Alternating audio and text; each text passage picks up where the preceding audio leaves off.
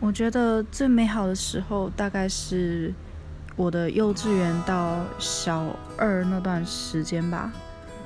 嗯，因为我我父母对我是才比较放任制教育，自由成长。对，所以所以其实我对成绩没有太大的担忧，只是小时候的自己总是有着那么多无畏的无畏的精神。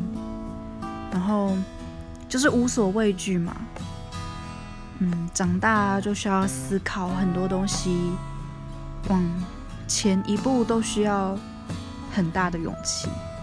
小时候就不用思考那么多。如果可以回到过去，这应该是我最想回到的时候吧。小时候，嗯。